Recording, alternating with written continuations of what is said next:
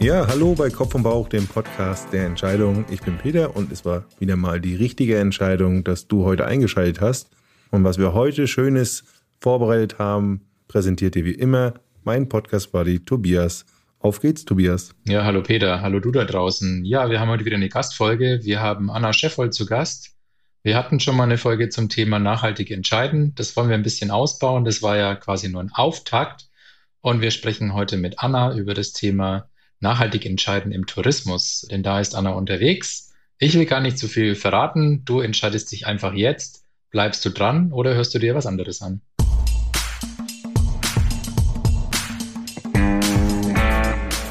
Ja, schön, dass du noch dabei bist.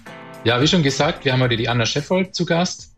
Die Anna kenne ich von einem Regenerative Business Meetup. Da war ich zu Gast und Anna hat einen kurzen Impuls gegeben zum Thema eben Tourismus. Die hatte eine Folie gezeigt, Entscheidungskriterien bei Reiseentscheidungen. Und die Nachhaltigkeit ist da relativ weit abgeschlagen. Ich glaube, auf den vorletzten Platz gelandet. Das hat mich interessiert. Wir haben ein bisschen gesprochen und ich bin froh, dass die Anna heute bei uns zu Gast ist. Herzlich willkommen, Anna, bei Kopf und Bauch. Hallo, schön, dass ihr mich eingeladen habt. Ja, man muss ja ehrlicherweise sagen, bevor wir gleich starten, das ist ja unser zweiter Versuch. Ne? Wir haben ja schon einmal es ganz doll und arg versucht, zwei Stunden. Ich kann mich noch daran erinnern, dass der Tag danach für mich äh, nicht unbedingt besser wurde. mit einem Grollen sozusagen durch den Tag gerollt bin. Genau. Wir haben es nicht hingekriegt, aber heute dafür mit Top-Qualität und mit einem geilen Thema freue mich schon. Ja, damals hat es sich, ja, da hat es sich die Technik anders entschieden. Genau, beim letzten Tag. Mal, das war der Tag von Murphy's Law. Den Murphy haben wir jetzt heute Stimmt. schon ins Wochenende geschickt. Wir hoffen auch, dass er da erstmal bleibt und freuen uns auf das Gespräch. Unsere Stammhörer wissen es, am Anfang einer Folge wird immer eine Entscheidungssituation vorgestellt. In unseren Gastfolgen gebührt diese Ehre unserem Gast. Und deswegen, Anna, die Frage an dich. Hast du eine Entscheidungssituation mitgebracht? Ja, tatsächlich. Ich kann da an eine alte Folge, glaube ich, anknüpfen, wo ihr einen Staatsanwalt, wenn ich es richtig im Kopf mhm. habe, zu Gast hattet. Jetzt Richter sogar. Jetzt Richter, okay. noch schlimmer, noch näher am aktuellen Geschehen. Ich bin Hilfschefin am Landgericht Frankfurt. Das heißt, ich bin quasi ehrenamtliche Richterin. Ähm, da kann man sich auch drauf bewerben übrigens. Das kann ich sehr empfehlen, wenn man viel Zeit hat und viel Interesse. Und ich komme quasi frisch aus dem Gerichtssaal und wir mussten heute eine Entscheidung treffen, ob wir jemanden quasi, ja, ob wir sagen, wir glauben der Staatsanwaltschaft oder wir glauben der Verteidigung. Und das Ganze ist ziemlich verworren, weil sich der Fall im Frankfurter Bahnhofsviertel abgespielt hat und wir die Entscheidung in der Gruppe treffen müssen.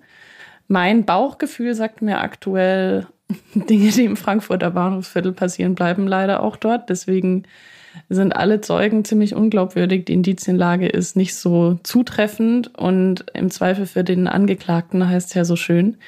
Deswegen ist es die Entscheidung, mit der ich heute aus dem Gericht rausgehe. Aber wir treffen uns tatsächlich nächste Woche nochmal, um im Team weiter zu besprechen, wie man vorgeht. Auf jeden Fall eine Entscheidung, die man nicht alle Tage trifft und wo man aber, ja, klingt vielleicht ein bisschen groß, aber tatsächlich über Menschenleben an der Stelle mhm. entscheidet, weil nun mal eine Haftstrafe eine sehr, sehr große, einschneidende Veränderung ist. Und da sollte man auch nicht leichtfertig aus dem Bauch raus entscheiden, sondern das gut durchdenken. Das stimmt, ja. Und an der Stelle können wir ja auch sagen, reichen halt eben 50 plus X nicht aus. Ne? Das hat ja uns ja der Staatsanwalt gesagt in seiner in der Folge, haben wir ihn gefragt, ab wann er sozusagen Anklage erhebt. Und da sagt er ab 50 Prozent plus X, also wenn er sozusagen überzeugt ist zu 50 Prozent plus X halt, dass da eben eine Straftat vorliegen könnte, dann sagt er, würde er die Anklage erheben, um eben auch dieses Verfahren als ja, Ermittlung nochmal als Beweisführung zu sehen. Und der Richter, der muss dann irgendwie 100 Prozent minus kleines X vielleicht irgendwie überzeugt sein. Ne? Das ist so ein bisschen, also mhm. du, du, bist ja dann im Endeffekt dort mit verantwortlich, dieses kleine X so klein wie möglich zu machen. Und wenn das zu groß wird, dann ist der Zweifel eben für den Angeklagten. Die Frage ist, wann fängt der Zweifel an? Ja, aber ich finde dennoch, also für alle, die sich damit mal beschäftigen wollen, es ist ganz gut, mal von innen zu sehen, wie solche Verhandlungen ablaufen und dass da auch niemand vor Gericht leichtfertig eine Entscheidung trifft. Selbst wenn es um Personen geht, die vielleicht schon mal auffällig geworden sind, mhm. geht es immer noch darum zu schauen, was ist das Beste für einen Menschen. Und ich finde auch einfach, wir sind im Alltag so selten mit wirklich großen Fragen beschäftigt, die andere Leute, die wir nicht kennen vor allem, also ist ja ein komplett Fremder, die, die so wahnsinnig beeinflussen. Und ich glaube, vielleicht kann man sich ein bisschen was von dieser Einstellung auch mitnehmen ins Leben, weil vielleicht kommen wir da auch auf unser Thema Nachhaltigkeit. Die Entscheidungen, die wir persönlich treffen, die haben einen Impact auf andere, die wir nicht kennen. Und das sollten wir uns, glaube ich, hin und wieder auch ins Gedächtnis rufen. Hm. Das ist ein guter Punkt und fast schon eine gute Überleitung in unser Thema. Ich hätte aber noch die Frage, habt ihr schon mal im Team entschieden vor Gericht? Also mich würde tatsächlich interessieren, wie das passiert. Ist es eine Einzelentscheidung des Richters und, und er konsultiert euch quasi oder ist es eine Abstimmung, wo jeder oh. sagt Daumen hoch und wenn, wenn nur ein, ein Chef irgendwie einen, einen, größeren Zweifel hegt, dann, dann ist es eben ein Zweifel für den Angeklagten. Also würde mich einfach mal eure, eure Entscheidungsherangehensweise so ein bisschen interessieren. Ja, also ohne da jetzt die komplette Podcast-Folge drauf aufbrauchen zu wollen, alle bisherigen Verhandlungen, in denen ich Chefin war, waren tatsächlich die Angeklagten geständig und da geht es dann nur noch darum, das Strafmaß zu ermitteln. Mhm. Das heißt, da war es dann nicht so schwierig, sondern da gibt's, ich sag mal, die typischen Verbrechen in Frankfurt. Eins war Personenschmuggel, Drogen aus Lateinamerika über den Flughafen Frankfurt nach Europa. Das ist ein wirklich ein kompletter Standardfall. Dafür gibt's genug Präzedenzfälle und da sagt man, naja, es sind jetzt irgendwie zwischen so und so viele Monate bis Jahre was spricht für die Person, was spricht gegen die Person. Und die Schöffen haben ja die Aufgabe, tatsächlich eher so in Anführungsstrichen die Stimme des Volkes zu sein. Also es geht nicht darum, dass ich da jetzt Paragraphen kenne, sondern ich sage dann einfach, hey, ich hatte den Eindruck, bei dieser einen Frage ist sie wirklich komplett zusammengezuckt und die bereut wirklich, was sie getan hat. Und deswegen gibt es quasi nochmal ein Plus für die Person, mhm. dass man sagt, ja, lass es doch lieber sieben Monate anstatt neun Monate sein. Aber die Entscheidung letztendlich, ich hatte jetzt noch nicht den Fall, dass ich mich als Chefin hingestellt habe und gesagt, hey, ich kann das auf keinen Fall mittragen. Ich wüsste nicht, was in dem Fall passiert. Okay. Spannend. Oh, das würde mich ja hammer interessieren. Da könnten wir ganz tief reingehen, glaube ich. Mich würde da schon mal interessieren, wie. Wie gesagt, Peter, du kannst dich da bewerben als Chefin. Ja, ich glaube, ich würde das so ein bisschen von innen natürlich gerne mal analysieren. Ich stelle es unheimlich schwer vor, als Schöffe A, so einem Respektexperten, nenne ich es mal, wie dem Richter, wieder zu widersprechen. Und auch Richter sind ja auch nur Menschen, ne? If you have a brain, you have bias. Also Wahnsinn auf jeden Fall. Und ja, ich kenne mich auch, muss ich sagen, aus mit dem Gerichtssaal.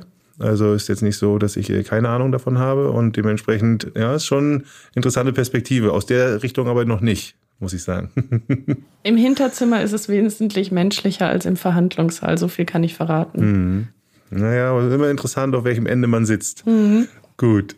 Aber gehen wir mal heute rein in, wir wollen ja dich kennenlernen und wir wollen uns heute über das Thema nachhaltiges Entscheiden im Tourismus unterhalten.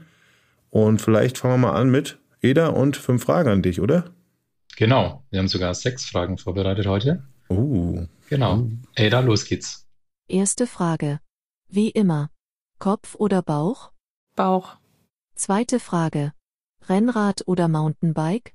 Rennrad. Hafermilch oder Mandelmilch? Hafermilch. Challenge Rot oder Ironman Hawaii? Auf jeden Fall Challenge Rot. Hier müssen wir kurz einhaken. Für alle, denen das nicht sagt, das sind beide Triathlon-Veranstaltungen. Warum die Challenge Rot? Weil die Challenge Rot es geschafft hat, die Seele des Triathlons in ein Event zu packen und zu behalten. Das war der Ironman Hawaii ursprünglich mal. Also für alle, die sich nicht so mit Langdistanz-Triathlon beschäftigen. Der Ironman Hawaii gilt als die Geburtsstätte des Triathlon und war immer so das große mystische Rennen. Ironman hat aber auch ein bisschen gelitten jetzt unter Corona und mit diversen Investoren, die auch Geld sehen wollen, verliert leider da dieses Event so ein bisschen seine Seele. Und in Challenge Rot ist es sehr, sehr stark getrieben aus der Community, von den Einwohnern, von tatsächlich einer Familie, die das auf die Beine stellt dort. Und also die diesjährige Challenge Rot 2023 war am 25. Juni, glaube ich. Und man kann sich ab dem 26. Juni irgendwie direkt morgens anmelden, aber nur vor Ort.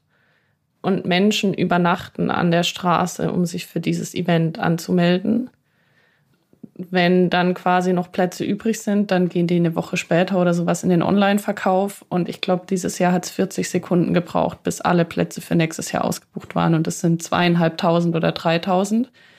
Für alle Fans von Wacken oder anderen größeren Bands. Ich glaube, Taylor Swift ist ja auch gerade auf Tour, bei der läuft es ähnlich mit den Tickets. Es ist circa so. Und du bist 2024 dabei? Nein, auf keinen Fall. nee, nee. Das ist, also ich habe mir tatsächlich sagen lassen, ich mache noch keine Langdistanz. Das Problem ist, wenn man einmal die Challenge Rot gemacht hat, dann ist man für immer versaut, was die Erwartungshaltung an alles andere angeht. Und deswegen halte ich mir das noch ein bisschen offen und schau mal, ob ich mir das vielleicht in ein paar Jahren dann zu Gemüte führe. Und ich finde, da steinigen mich jetzt vielleicht ein paar Triathlon-Fans, aber ich finde die Laufstrecke nicht so wahnsinnig attraktiv. Das muss ich mir dann nochmal überlegen. Aber als Zuschauerin wäre ich gern mal dort nächstes Jahr. Okay. Ja, sehr cool. Ja, muss ich sagen, erinnere mich auch mal dran. Also ist für mich, weil ich immer auf der Autobahn A9 dann, ne, wenn es mal Richtung Heimat geht, fahre ich da immer vorbei und dann ist mir das auch mal irgendwie so bekannt geworden und seitdem äh, habe ich mal ein bisschen recherchiert und das ist schon schon echt verrückt, was da abgeht. Also Wahnsinn, eine ganze Also Region. dieses Jahr sind sowohl der Rekord bei den Männern als auch der Weltrekord bei den Frauen auf der Langdistanz in Rot aufgestellt wurden und auch die jeweiligen Rekorde davor wurden größtenteils in Rot aufgestellt. Kann man auch auf Wikipedia ganz gut nachschauen. Die Strecke ist wohl sehr, sehr rekordfähig und pushy es von gibt den, diesen- von den Zuschauern wohl auch. Also mir Auch wurde das, gesagt, dass also die es da wirklich gibt- richtig, richtig, richtig Ja. jubeln und Ja, also wer die Bilder von der Tour de France kennt, wo man manchmal denkt, da laufen die Leute jetzt gleich ins Fahrerfeld rein, so ähnliche Stellen gibt's da eben auch auf dem Radkurs. Und das ist ja, also es ist halt der Wahnsinn, wenn du quasi als 0815 Sportler, du kannst dich da einfach anmelden.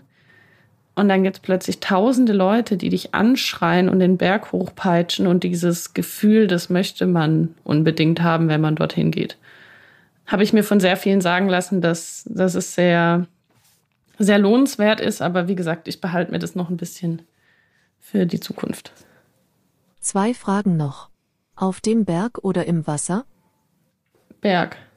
Letzte Frage. Metallica oder ACDC? Beides nicht so gerne. aber wenn ich mich entscheiden muss, eher Metallica als ACDC. Okay. Gut. Danke, Ada. Und jetzt aber rein ins Thema nachhaltig entscheiden im Tourismus. Und wir fangen an mit der GastgeberInnen-Perspektive. Denn das sind ja die Organisationen beziehungsweise Regionen, die du quasi in deiner beruflichen Praxis begleitest als Beraterin. Und vielleicht kannst du da so ein bisschen mal erzählen, wie sehr wird denn da das Thema Nachhaltigkeit schon berücksichtigt in Entscheidungen von den GastgeberInnen, also von Regionen und Organisationen? Mhm. Ich glaube, eigentlich mit der Frage geht schon der erste Knackpunkt los. Weil ich weiß nicht, woran ihr beide spontan denkt, wenn ihr über Nachhaltigkeit sprecht, aber es gibt auch bei den Menschen, mit denen ich zusammenarbeiten darf, also seien es jetzt zum Beispiel Kommunen, Landkreise, touristische Organisationen wie, also was man vielleicht kennt, ist eben, ich sag mal, so die Touristinfo am Ort, aber da hängen hinten dran noch ziemlich viele Menschen, die da Marketing, Arbeit, Kommunikation und noch mehr machen. Aber auch die Hoteliers. Und wenn ich mit denen über nachhaltigen Tourismus spreche, merke ich immer, wir müssen erstmal auflösen, was ist damit gemeint. Also die klassische Definition meint normalerweise eine Drei-Dimensionen-Ansicht, also sozial, ökonomisch und ökologisch. Mhm. Also sozial meint zum Beispiel, dass Leute anständig bezahlt werden oder jetzt auch gerade im Tourismus, dass es sozial verträglich ist, also dass die Einwohner nicht so sehr gestört werden. Mhm. Ich glaube, wir alle kennen auch solche Bilder aus Amsterdam, Dubrovnik, Venedig, Barcelona, aber auch im Alpenvorland zum Beispiel. ja, der Spruch, wäre ganz schön hier, wenn die ganzen Touris nicht wären und man ist selber ein Touri. Ja, genau. Ja, ich lebe auch in so einer Stadt. Ja, auch in Regensburg hingen schon Plakate an den Fenstern, wo drauf stand Tourist Go Home. Wenn sowas passiert, dann ist es nicht mehr sozial verträglich. Dann das Ökonomische meint normalerweise die Wirtschaftlichkeit, also das, was wir, glaube ich, häufig ausblenden, wenn wir über Nachhaltigkeit sprechen. Aber irgendwie Mhm. ist es okay, Geld zu verdienen. Es sollte halt nur nicht über quasi die Gebühr anderer Menschen hinausgehen.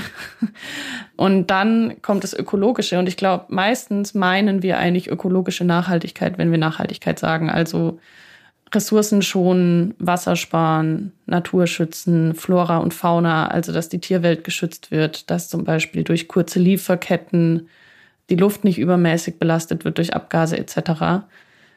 Genau, das vielleicht zur Vorrede. Und eben das eine, was ich merke, ist, dass sehr, sehr viele sich schon mal schwer tun mit der Definition, beziehungsweise häufig nur ans Ökologische Mhm. denken und dann auch, muss man leider sagen, je nach Region und je nachdem, wie da so die Glaubenssätze auch in den Menschen drin sind, reagieren sie positiv bis gelassen oder halt total ablehnend, weil sie sagen, ah, da kommen schon wieder diese grünen Ideologien und wollen uns unsere schöne was auch immer kaputt machen.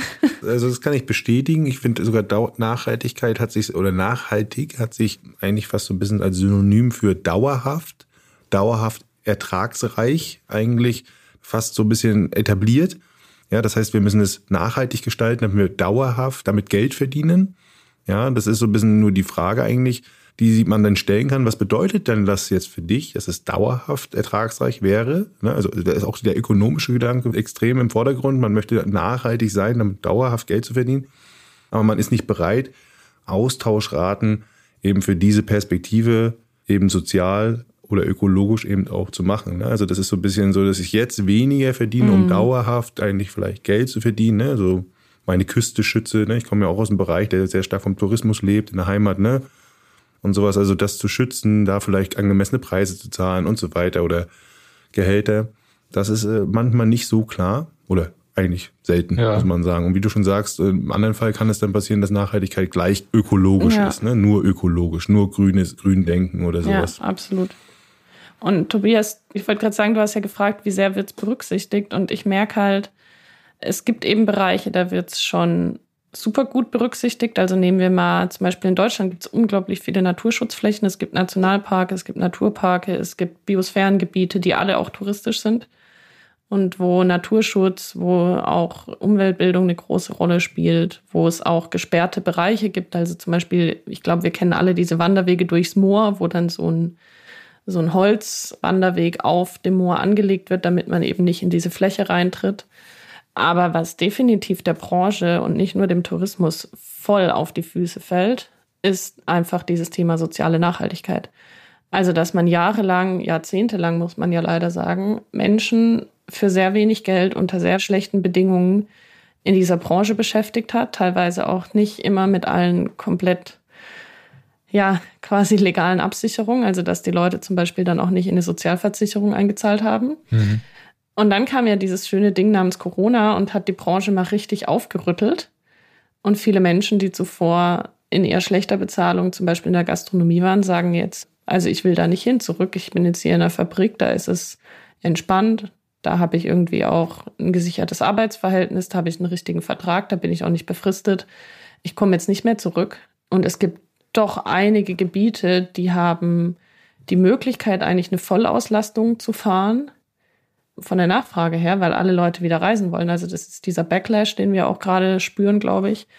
Aber die können nicht, nicht bewirtschaften. Also ich weiß nicht, wenn ihr zum Beispiel mal im Winter auf einer Skihütte wart, es gibt sehr, sehr viele große Anlagen, gerade im österreichischen ähm, Alpenraum, da ist einfach nur noch die Hälfte der Hütte dann offen und der Rest ist abgesperrt, weil es heißt ja, wir haben nicht genug Köche, um mhm. in der kurzen Zeit alles rauszubringen oder wir haben nicht genug Menschen, die den Abwasch nachher machen oder die hier reinigen.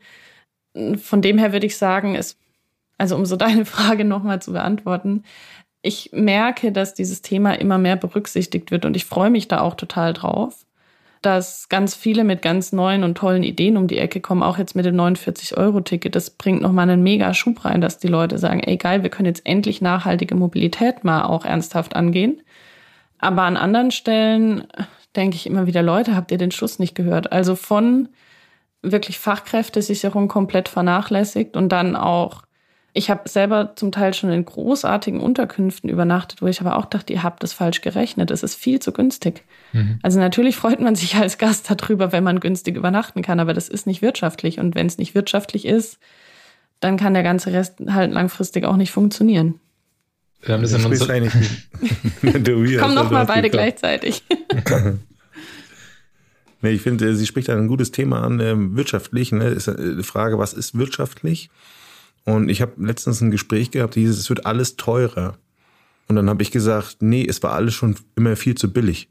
Und dann hat er mir angeguckt, hey, was soll das denn heißen? Ich sage so, naja, wenn du alles mit einrechnen würdest, ich, ich habe das Thema Verbrennungsmotor dann gebracht, dann hättest du schon längst die Folgen, ne, die einen, ich sag mal, Benzin verbrennen für die Umwelt bedeutet, äh, einrechnen müssen. So zum Beispiel äh, steuerlich, wo auch immer, oder so ein, so ein SUV muss halt mehr kosten in den Steuern deutlich mehr, dann auch deutlich mehr als eben so ein Kleinwagen und so weiter. Und das hätte man frühzeitig dann, wenn man es ökonomisch regelt, schon längst spüren müssen, damit man irgendwo wieder das kompensieren kann. Genauso wie halt eben das mit den Löhnen, was du gesagt hast, wenn wir irgendwo fairen Lohn wollen, für alle in dem Form, dass das ein attraktiver Job bleibt, hätte es halt mehr kosten müssen. So, das ist irgendwie der Punkt und anscheinend war das nicht so. Und jetzt ist es halt eben zum Beispiel durch Corona hat ein Status Quo Bias aufgelöst, weil viele Leute dort gearbeitet haben und haben auch vielleicht sich aus diesem Status Quo nicht lösen können, mussten dann sich lösen oder wurden gar nicht mehr weiter beschäftigt und haben jetzt gesehen, okay, ich kann woanders auch anders Geld verdienen. Gleich viel besser, weniger Risiko oder mit, ich sag mal, mehr Sicherheit. Und dementsprechend, warum jetzt zurück? So, und auf einmal merkt man, das System trägt sich nicht mehr. Hm. Es funktioniert nicht. Die Preise sind nicht haltbar. Und interessanterweise, selbst mit Geld anscheinend, kriegt man die Leute nicht zurück. Ja, und das zusammen mit einem Paradoxon. Wir haben nämlich ein kleines, wirklich an der Stelle Luxusproblem im Tourismus. Also absurderweise, obwohl wir mit Inflation und gesteigerten Preisen etc. konfrontiert sind, werden generell gesehen die Menschen reicher. Also wir hören ja immer von dieser Arm-Reich-Schere und so, aber generell steigt der Wohlstand in den letzten Jahrzehnten enorm an. Und es gibt ja auch Statistiken, die vielleicht einige kennen, dass die Deutschen eher am Essen sparen im Alltag, anstatt ihren Urlaub zu streichen. Und dadurch, dass Urlaub und Reisen für ganz viele Menschen immer einfacher verfügbar und erschwinglich wird, haben wir natürlich schon langsam auch ein bisschen mehr Druck auf den Zielgebieten. Also es gibt durchaus Orte, da, also ganz klassisch, die Organisationen, mit denen ich arbeite, die haben früher Marketing gemacht. Also ganz klassisch Kommunikation, dieses, hey, bei uns ist es schön, komm in Urlaub. Mal verkürzt gesagt, plus Vermittlung von den Betten, von den Ferienwohnungen und so weiter. Und die gleichen Organisationen sind jetzt damit befasst, zu sagen, verdammt, es wird zu viel. Mhm. Wie können wir das regulieren? Wie entscheiden wir vor allem, wer herkommt? Weil es gibt dieses komische Ding namens Freizügigkeit. Du kannst nicht einfach jemanden sagen, du, du kommst hier nicht rein in meinen Landkreis. Also das kannst du in einem Freizeitpark machen oder in einem Club oder so. Oder du kannst auch in einem Hotel natürlich dein Hausrecht aussprechen. Aber erstmal ein Wanderweg ist für alle frei zugänglich und das ist auch gut so. Aber plötzlich sind Destinationen damit konfrontiert, dass sie sagen, hey, was ist, wenn die Fläche nicht mehr tragfähig ist? Also wenn zu viele Menschen diesen Wanderweg gehen, wenn der Mülleimer zu klein wird, wenn der Parkplatz zu klein wird oder wenn viele Menschen mhm. mit dem Auto anreisen und dadurch die Luft schlechter wird, die Tiere werden gestört. Müll. Und auch vermeintlich naturverträgliche Sportarten wie jetzt das Skitouren gehen. Da werde ich vielleicht ein paar Menschen äh, jetzt ins Herz stechen oder das Schnee Schneeschuh gehen im Winter kann halt dazu führen, dass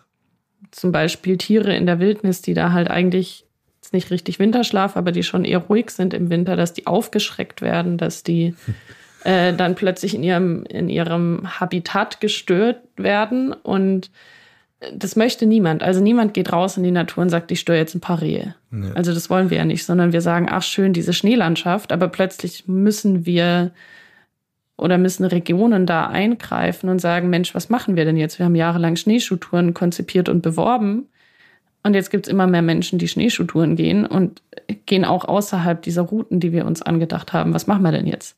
Ja, aber du sprichst schon was an. Da ist jemand dabei, der sich reflektiert. Hm. Ich glaube, es sind viele Regionen auch dabei, die wollen das ausreizen bis zum geht nicht mehr.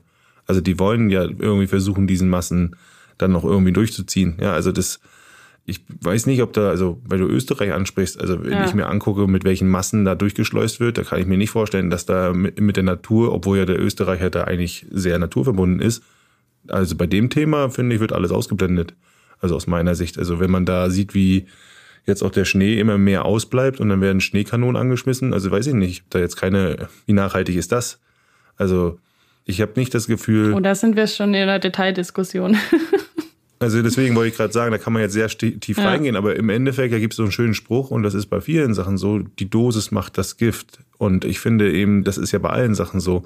Es ist ja, ob jetzt die Brovnik oder weiß ich was, äh, die Küste von Rügen, wer, Bamberg, alles verträgt ja ein gewisses Maß und das ist ja auch schön und die Region soll davon profitieren und man ist auch stolz darauf, dass man das herzeigt und das ist auch toll.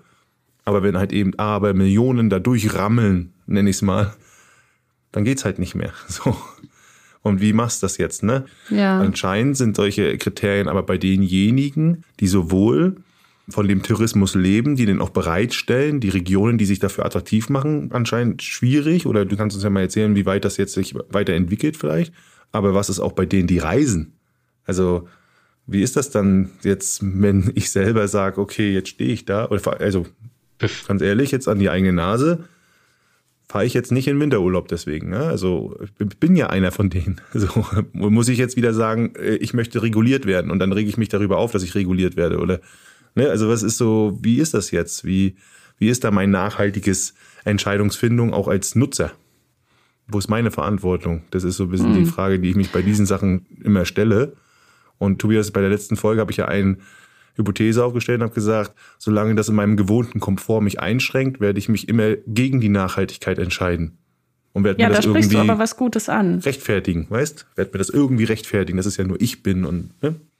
Aber da sprichst du was Gutes an, weil das, das ist für mich eines der Kernprobleme der Nachhaltigkeit, dass wir uns so sehr auf dieses, eigentlich ist es ein Handlungsprinzip, stürzen. Also, dass wir ständig sagen, ja, die Leute sollen nachhaltig handeln.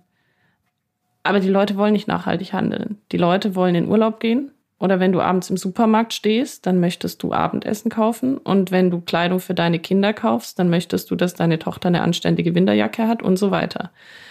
Die Menschen möchten nicht, also man geht nicht raus in die Welt und sagt so, ich verhalte mich jetzt nachhaltig. Das machen einige. Aber es ist nicht das, was die breite Masse macht, sondern wir haben, ich meine, ihr seid da die Menschen, die sich am meisten damit beschäftigen, aber ich habe so im Kopf, wir treffen am Tag 10.000 Entscheidungen. Bis 20 sogar, ja. Wenn wir die alle bewusst treffen würden, wären wir, glaube ich, nach einer halben Stunde schon nach dem Aufstehen überhitzt und müssten uns wieder hinlegen. Das heißt, gute Entscheidungsarchitektur im Bereich Nachhaltigkeit fokussiert sich immer noch darauf, ein Nutzerbedürfnis zu befriedigen oder ein Problem zu lösen oder einen Wunsch zu erfüllen. Aber die Handlungsprinzipien und die Gestaltungsprinzipien sind andere. Also früher war es zum Beispiel vielleicht eher die Idee zu sagen, wir haben hier diesen schönen Wanderweg und da sollen möglichst viele Leute wandern gehen und die sollen dann auch da oben beim Hüttenwirt einkehren und ein bisschen Geld dalassen, weil das ist eben diese Form von Wirtschaftsförderung, die Tourismus macht. Oder auf die Skigebiete gesprochen, die sollen sich natürlich ein Mehrtagesticket für einen Lift kaufen die sollen dann auch einkehren mittags und dann nachher noch zum Après-Ski und die sollen auch den Service machen lassen unten an der Talstation für ihre Skier und so weiter. Jetzt ist aber die Frage, wenn ein Skigebiet von heute auf morgen auf zum Beispiel komplett grünen Strom umstellen würde und damit einen ganz, ganz anderen Anteil leistet, dann würdest du trotzdem noch Skifahren. Und es ist völlig egal. Es ist genau das gleiche Erlebnis. Du bist auf der Piste. Ich glaube, wir alle kennen das. Also alle, die Wintersport machen. Du fährst hoch auf den Berg. Es ist morgens um, keine Ahnung, neun, halb zehn. Du kommst zum ersten Mal über die Kuppe und du siehst dann diese Gipfel und denkst einfach nur geil, Urlaub. Hm. So. Und ich glaube, wir kennen das auch alle. Dieses mittags um, weiß nicht, 15 Uhr irgendwie bist du irgendwann an einer Bar. Die Hälfte der Menschen trinkt Aperol Spritz. Wieder die Sonnenbrille auf, den Blick über über irgendwie die Bergwelt. Und jetzt ist die Frage, würdest du, also du gehst nicht hin und sagst, ich möchte ein nachhaltiges Getränk. Aber wenn du dir ein Aperol Spritz bestellst und dann steht an der Seite, übrigens, alle unsere Zutaten in diesem Restaurant sind aus der Region, deswegen kostet es bei uns auch einen Euro oder zwei mehr. Aber für dich hast du hier ein ganz tolles Produkt und schön, dass du da bist. Da würde doch keiner sagen, ja, Mensch, jetzt habe ich aber schon 56 Euro für meinen Tagespass gezahlt und wenn jetzt hier das Getränk 50 Cent mehr kostet, dann mache ich das nicht, sondern im Kern hast du immer noch das gleiche Erlebnis. Und für mein Empfinden, das muss und darf dann auch mehr kosten. Aber es geht nicht darum, dich zu bewegen, dass du jetzt zum Umweltaktivist wirst, sondern es geht darum, dass du ein schönes Feierabendgetränk hast. Und das ist, das ist nicht, also ist meine Überzeugung. Wir kriegen diese Sache mit der Nachhaltigkeit nur hin, wenn die gestaltenden Strukturen dieses Handlungsprinzip in die Gestaltung übernehmen. Und nicht, wenn wir Leuten ständig sagen, Peter, Tobi, ihr seid übrigens schlechte Menschen, weil ihr mit dem Auto an unseren Skiberg gefahren seid. Hm, d'accord. Trotzdem glaube ich nicht, dass es funktioniert. also d'accord in der Hinsicht, dass du sagst, okay, äh, also wenn es an uns hängt, am Einzelnen, dann werden wir scheitern. Das glaube ich auch. Also das aber bin ich nicht äh, deiner Meinung, dass das funktionieren wird? Bist nicht irgendwie eine Art Masse da dahinter steht und dass so eine leichte Umdenken oder der Druck hoch genug wird? Weil da sind wir beim Verlustaversion. Die, die 50 Cent oder den Euro, den spüre ich sofort. Den Vorteil dadurch spüre ich nicht, es sei denn, er ist für mich emotional verankert, so wie bei dir und bei mir jetzt vielleicht auch schon ein bisschen mehr. Also ich würde mich jetzt nicht als total nachhaltig, aber ich denke öfter darüber nach und handle auch oft und sage auch immer wieder, wenn wir, also ich und meine Frau, die jetzt gut Geld verdienen, jetzt auch, ja, wir uns das jetzt nicht leisten, wer denn sonst? Ich kann es ja jetzt nicht von der alleinerziehenden Mutter äh, verlangen, dass sie jetzt hier das, die Bio-Eier jetzt kauft und so weiter. Und ne, also in jeder Ecke mal irgendwie mal ein bisschen drauf achten. So. Hm. Nehmen wir ein anderes Beispiel. Aber weißt du, was ich meine? Ich, Ja. ich, ich zweifle daran, dass das, was du gesagt hast, dass dann am Ende der Skifahrer dort sitzt, auch wenn es schon viel Geld kosten soll oder was auch immer, aber das ist ja auch immer relativ, ja, dass der in dem Moment sagt, ne, okay, jetzt zahle ich hier für jeden Williamsbirne einen Euro mehr. Und dann musst du auch mal sehen, es müssten dann alle mitmachen. Ich muss vom Berg runter. Also wenn aber die Schirmchenhütte nebenan das nicht macht, oder die haben auch die anderen Getränke auf der Karte. Ich meine, es gibt paar vielleicht, die das machen. Vielleicht ist das auch genau schon der Anfang, den man mitnehmen sollte, weißt du, ich meine? Aber da würde ich sagen, da zweifle ich dran, dass Ja. das ausreicht. Also vielleicht nehmen wir ein anderes Beispiel, was nicht so sehr am Geld hängt, damit ich einfach dieses Handlungsprinzip denken. mal sehen, ob wir eins finden. Ja, nee, das ist Welt. gar nicht so schwer. Und zwar Streckenwanderungen. Es gibt Wanderungen, die sind urschön, aber nicht als Rundwanderung. Also eine klassische Wanderung in Deutschland läuft leider häufig so ab, du fährst mit dem Auto an irgendeinen Kiesparkplatz irgendwo am Waldrand und dann läufst du da eine Runde von, was weiß ich, 10, 15, 20 Kilometer, je nachdem, und du kommst wieder bei deinem Auto raus. Das heißt, wenn du zum Beispiel bestimmte Punkte sehen möchtest an diesem Ort, in dieser Natur, dann gibt es irgendwann einen Punkt, da wirst du wahrscheinlich den gleichen Weg hin und zurück laufen, einfach damit du wieder zu deinem Auto kommst. Wenn du aber 15 bis 20 Kilometer in eine Richtung läufst, dann siehst du viel mehr, dann kannst du auch zum Beispiel mal ja einen besonderen Ort erkunden oder kannst einen Gipfel hochgehen und auf einem anderen Weg wieder runter. Und eine ganz klassische Maßnahme, die zum Beispiel auch mit diesem 9-Euro-Ticket nochmal deutlich an Fahrt gewonnen hat letztes Jahr, ist, dass man sagt, hey, steig doch an der S-Bahn-Station hier aus. Da geht der Wanderweg hoch an Berg, dann läufst du 20 Kilometer in die Richtung. Unterwegs gibt's übrigens eine Hütte und zwei Brunnen, wo du auch dein Wasser auffüllen kannst. Und dann kommst du dort hinten an der Bushaltestelle raus. Da fährt einmal in der Stunde der Bus zurück zur Bahn und von dort aus kannst du wieder nach Hause fahren. Und genau das meine ich, das ist die Ansprache übers Erlebnis. Also nicht zu sagen, hey, fahr bitte nachhaltig mit dem Bus zu deiner Wanderung, sondern zu sagen, es gibt diese mega schöne Wanderung, die kannst du aber nur machen, wenn du mindestens für ein Teilstück den Bus benutzt oder wenn du halt an einem Tag 50 Kilometer gehen willst. Gibt auch Leute, die machen das, ist aber eher unüblich. Und ich glaube, mit solchen, wenn wir uns einfach verinnerlichen, zu sagen, also ich finde immer das plakative Beispiel einfach. Ich habe euch vorhin erzählt, bevor wir die Aufnahme gestartet haben, dass ich heute Abend auch sehr hangry war, als ich nach Hause kam. Und ich glaube, wir kennen das alle, dass wir nach der Arbeit im Supermarkt stehen und dann gibt's da drei, vier Sorten Tomaten. Und du hast vielleicht auf dem Einkaufszettel stehen, ja, ich brauche Tomaten für einen Tomatensalat. Und jetzt musst du, nachdem du schon acht Stunden gearbeitet hast, da zu Fuß oder mit dem Fahrrad vielleicht hin bist oder auch mit dem Auto, du bist nass geschwitzt, weil Hochsommer ist, du hast Hunger, du bist müde, du bist eh schon gestresst, weil morgen die Nachbarn zum Grillen kommen und noch so viel zu tun ist. Und jetzt musst du dich noch entscheiden, welche dieser vier, fünf Tomaten sozialverträglich mit dem richtigen Preis und wie wird da der Boden behandelt. Also ganz ehrlich, sorry, aber ich finde es einfach Blödsinn. Warum müssen wir als Konsumenten die Entscheidung treffen, ob wir jetzt gerade was Schlechtes tun? Ich finde, also das ist auch vielleicht, um da noch eine andere Ebene reinzubringen. Es ist wunderbar, dass es immer, immer mehr Vorschriften gibt seitens der EU, die Unternehmen auch echt in die Zange nehmen, anständige Produkte auf den Markt zu bringen. Das geht nicht, dass wir im Fast-Fashion-Bereich zum Beispiel tonnenweise jedes Jahr Kleidung wegwerfen. Diese Kleidung darf nicht auf den Markt fertig, weil die ist nicht, das ist einfach ein antisoziales Produkt. Da leiden Leute bei der Herstellung, da leiden Leute, die es verkaufen, da leiden zum Teil auch die Eltern der Menschen, die die Kleidung anhaben dann nachher. Und dann leiden nachher wieder Menschen drunter, dass die Kleidung entsorgt wird. Also was Ja. für ein komplettes Bullshit-Produkt. Und sowas darf einfach nicht mehr in Ordnung sein. Ich bin bei dir, dass es auch ein Handeln und ein Umdenken tatsächlich von den KonsumentInnen braucht. Und ich glaube, das gibt's auch. Aber ich bin, also dadurch, dass ich halt mit Unternehmen arbeite, sage ich immer, ey, wartet nicht darauf, dass eure Kunden danach fragen. Ja. Sondern fangt einfach mal an, Dinge richtig zu machen. Da hätte ich eine Frage und da gehen wir vielleicht auch wieder ein bisschen zum, zum Ausgangspunkt. Also das Thema Nachhaltigkeit. Wir haben uns in unserer, in unserer ersten Folge haben wir das Bild von so einem Schemel gezeichnet, äh, der drei Beine hat. Äh, das Bein quasi Ökonomie, das Bein Ökologie und das Bein Soziales. Und der wird halt nur nachhaltig, langfristig stehen, wenn ich halt keins dieser Beine vernachlässige. Jetzt könnte man ja sagen, naja, also eigentlich liegt es doch auf der Hand und es müsste doch jedem Gastgeber im Tourismus einleuchten, wenn er eins vernachlässigt. Also wenn er, wie du sagst, entweder zu wenig Geld verlangt, äh, damit er seine Leute fair bezahlen kann, dann sind die halt irgendwann weg und dann kann er komplett zusperren, dann, dann kriegt er gar kein Geld mehr in die Kasse. Oder wenn eine Region, äh, eine Gemeinde, wenn die quasi den ökologischen, das ökologische Bein vernachlässigt, dann ist halt irgendwann die Natur im Eimer und dann kommt auch keiner mehr, weil dann ist es halt nicht mehr schön, weil, keine Ahnung, alles ist zertrampelt oder über, übervölkert und die Leute sagen, ich keinen Bock drauf.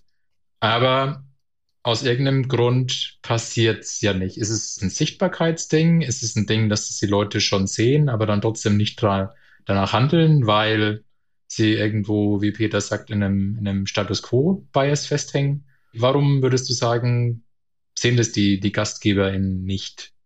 Ich glaube ganz viel. Also dieser Status Quo-Bias auf jeden Fall, weil was ich habe, das habe ich so. Und ich habe ja jetzt mein Gästeklientel, warum soll ich das verärgern? Läuft schon und so weiter. Und was dann auch noch dazu kommt, da gibt es bestimmt auch eine Entscheidungsheuristik dazu, aber die Zukunft ist wahnsinnig weit weg. Das wissen alle, die schon mal versucht haben, eine Diät zu machen. Also wir alle denken, ja, wäre schon schön. Aber dann ist es doch ganz schön schwierig, das langfristig durchzuhalten. Oder vielleicht nicht nur eine Diät, sondern eine langfristige Ernährungsumstellung mhm. wäre wahrscheinlich der treffendere Ausdruck, als zu sagen, ab morgen esse ich nie wieder Chips. Naja, wissen wir, glaube ich, alle, wie es ausgeht. Mhm. Also was, was ich immer als sehr inspirierend empfinde, ist, wenn ich mit Menschen zusammen bin, die eben also die sich aus diesem frickeligen Kleinkram auch so ein bisschen befreien und stattdessen eher sagen, hey, was ist eigentlich unsere Zukunftsvision? Okay. Und nicht so sehr in eine Problemlösung denken, sondern in ein positives Zukunftsbild. Weil das, was du jetzt sagst, ist so ein bisschen auch, also mit von wegen, ja, wäre schön, wenn unsere Natur morgen immer noch so schön ist. Das ist ein bisschen Zukunftsbild, aber das ist vor allem so die Angst davor, dass Dinge schlechter werden. Aber ich glaube, also ich höre das häufig von Menschen, die Kinder bekommen, also gerade so in meiner Generation um die 30. In dem Moment, in dem sie das erste Mal dieses neugeborene Kind in der Hand halten, fangen sie plötzlich an zu sagen, was muss ich jetzt eigentlich in dieser Welt verändern, dass mein Kind nicht betroffen ist von diesen schlimmen Dingen, die da immer im Fernsehen erzählt werden über die Klimakrise. Und wenn Regionen oder Unternehmen das schaffen, ein positives Zukunftsbild zu erschaffen und halt rausgehen aus diesem, ich muss mich absichern, sondern eher sagen, ja, wir, wir möchten was Positives beitragen, dann kann das nochmal ganz andere Dinge freisetzen. Wobei man schon sagen muss, also was ich im Tourismus als sehr, sehr große Herausforderung empfinde, wir hatten ja auch über das Thema regenerativ gesprochen, also mehr zurückgeben, als man nimmt, mal ganz verkürzt dargestellt.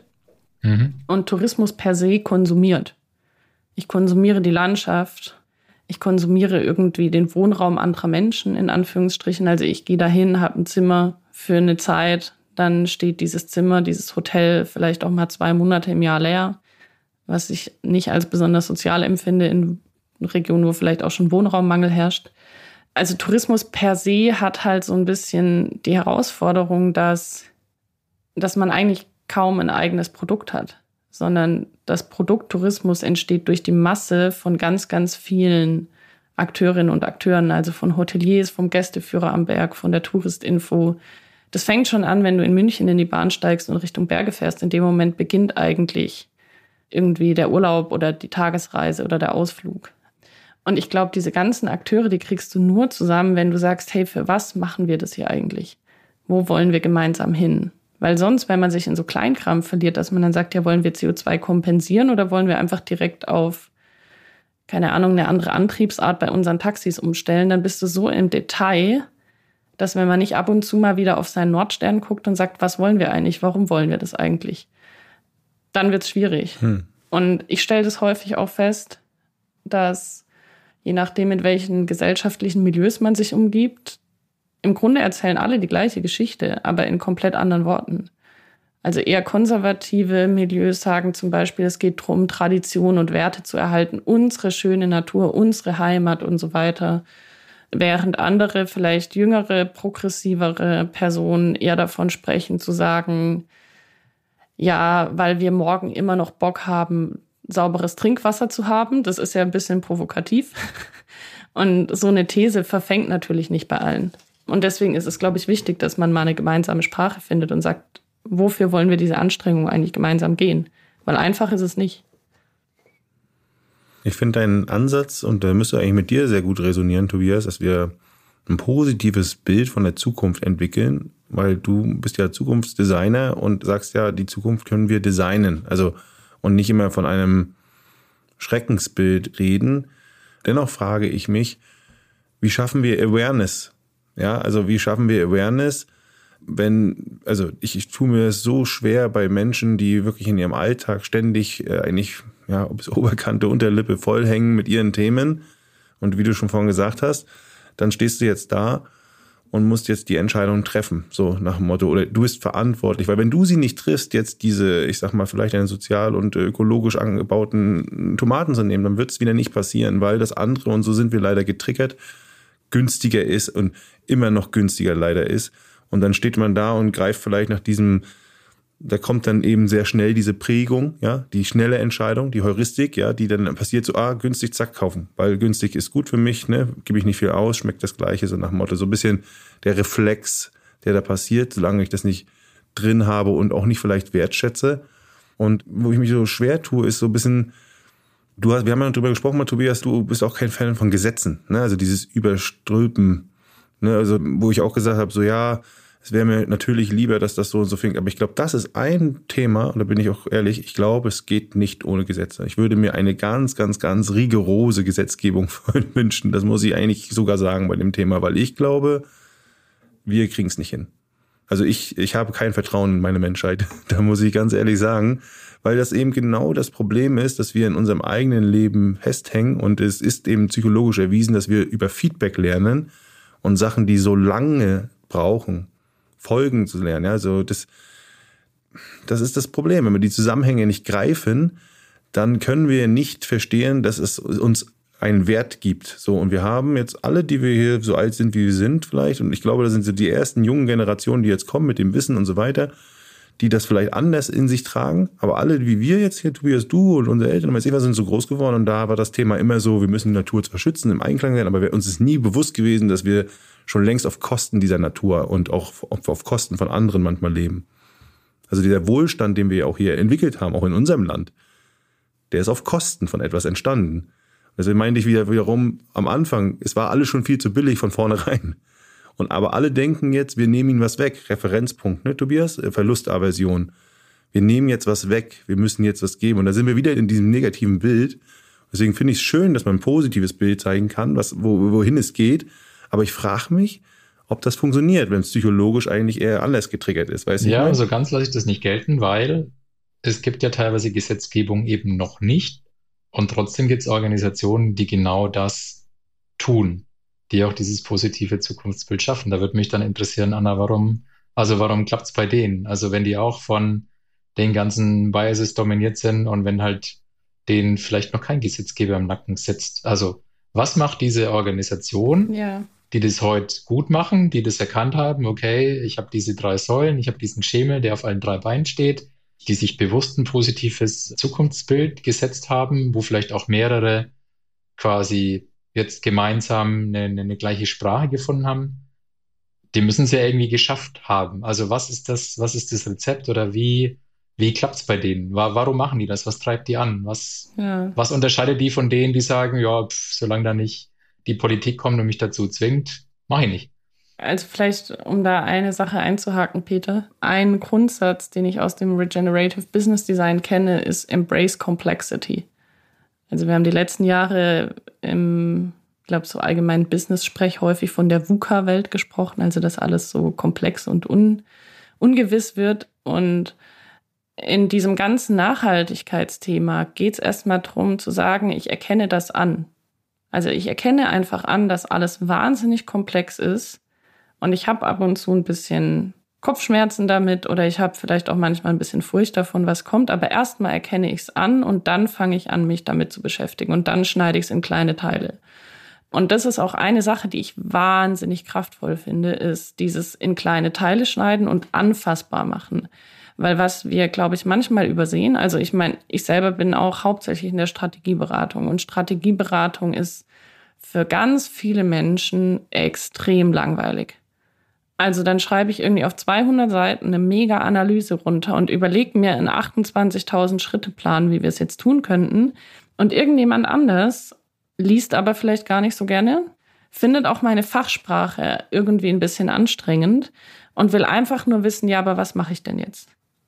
In dem Endeffekt kommt es ja immer auf die Frage raus, ja, aber was mache ich denn jetzt? Was mache ich als Privatperson morgen anders? Was mache ich als Produktmanagerin anders? Was mache ich als Landwirt anders? Und was ich da ganz toll finde, weil ich vorhin von Zukunftsbilder gesprochen habe, was ich jetzt gesehen habe, was auch tatsächlich mich emotional wahnsinnig bewegt hat, obwohl ich mich schon so lange mit Nachhaltigkeit beschäftige, sind so Designagenturen, die einfach ein Bild nehmen von einer aktuellen Stadt und dann bauen sie dieses Bild um und sagen, na, jetzt nehmen wir mal, also so auch als kleine Animation, wir lassen jetzt mal die Autos hier rausfliegen und stattdessen kommt da hinten ein kleines Kiesbett hin, da stehen ein paar Rentner, spielen Buhl, nebendran ist eine Bank und vielleicht auch ein kleiner Wassergraben und da hinten begrünen wir mal die Fassade und nach und nach ist da plötzlich eine andere Stadt. Man sagt, Mensch, eigentlich, ich kenne die Hauptstraße ja schon, aber so habe ich sie noch nie gesehen. Und ich durfte vor kurzem auch eine Woche in Amsterdam sein. Und ich habe plötzlich, ich habe verstanden, was passiert in einem Raum, wenn die Menschen Vorrang haben und nicht die Autos.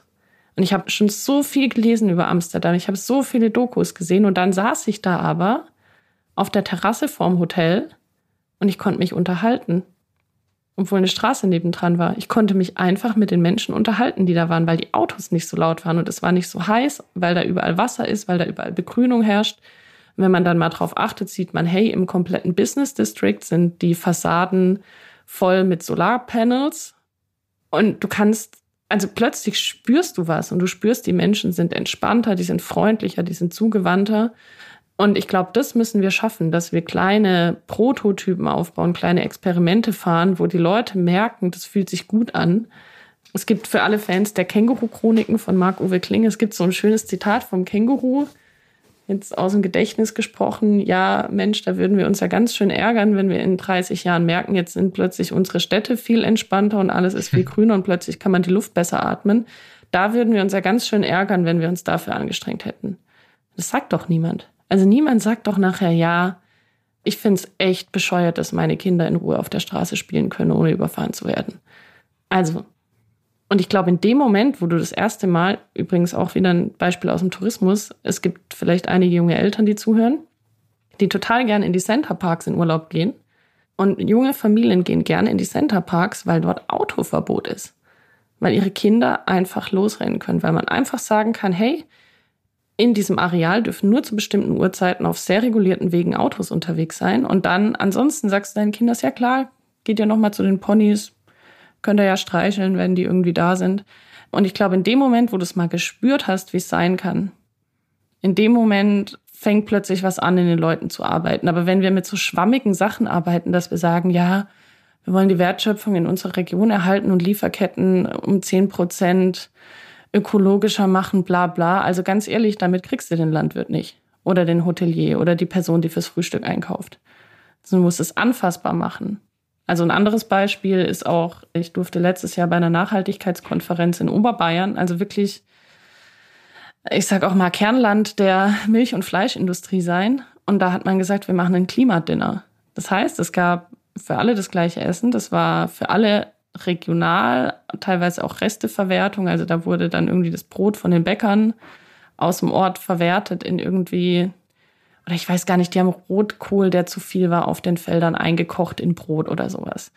Und dann wurde einfach mal aufgeschrieben, wie viel Kilometer hat dieses Essen zurückgelegt, wie viel CO2 haben wir erzeugt für diesen Teller. Aber im Endeffekt saßen alle Leute da durch, durch die Bank und haben gesagt, boah, das ist mega lecker. Das war einfach richtig, richtig gutes Essen. Und wenn du halt irgendwelchen eingefleischten, haha, Wortwitz, eingefleischten Personen sagst, ja, jetzt werd aber mal hier, du musst mal mehr, weniger Fleisch essen, da sagt natürlich jeder, der nimm mir meinen Schnitzel nicht weg. Aber wenn du Leuten geiles Essen hinstellst und sagst, hier, probier mal. Und er sagt, hä, was hast denn du mit dem Brot gemacht? Was Rotkraut ist da drin? Das ist ja der Wahnsinn.